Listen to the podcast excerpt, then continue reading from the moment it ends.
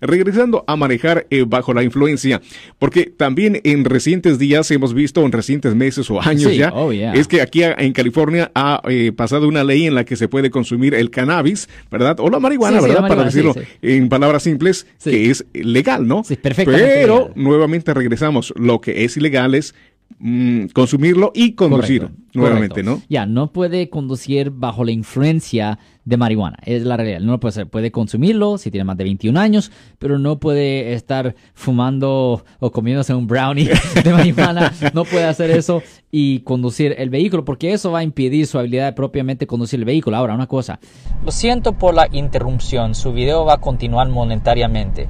Solo voy a mencionar que si usted ha sido acusado por haber cometido cualquier delito aquí en el área de la Bahía Norte, California, por favor no se espere, llame el nuevo teléfono que ven en la pantalla o llame para hacer una cita inmediatamente al 1-800-530-1800. Recuerden, yo soy el abogado Alexander Cross, abogado criminalista aquí en el área de la Bahía Norte, California.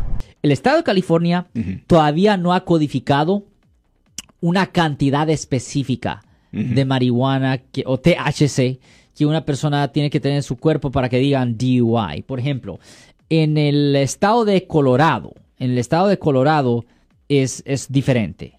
Ahí ellos tienen una cantidad específica.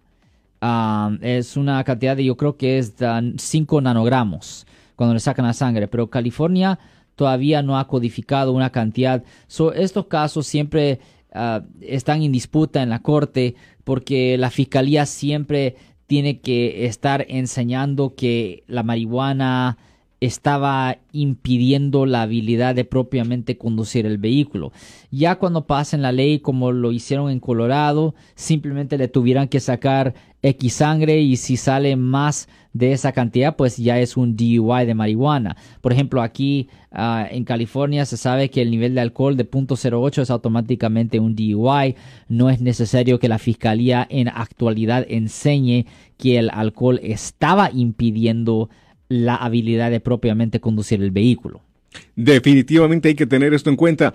Si les gustó este video, suscríbanse a este canal, aprieten el botón para suscribirse y si quieren notificación de otros videos en el futuro, toquen la campana para obtener notificaciones.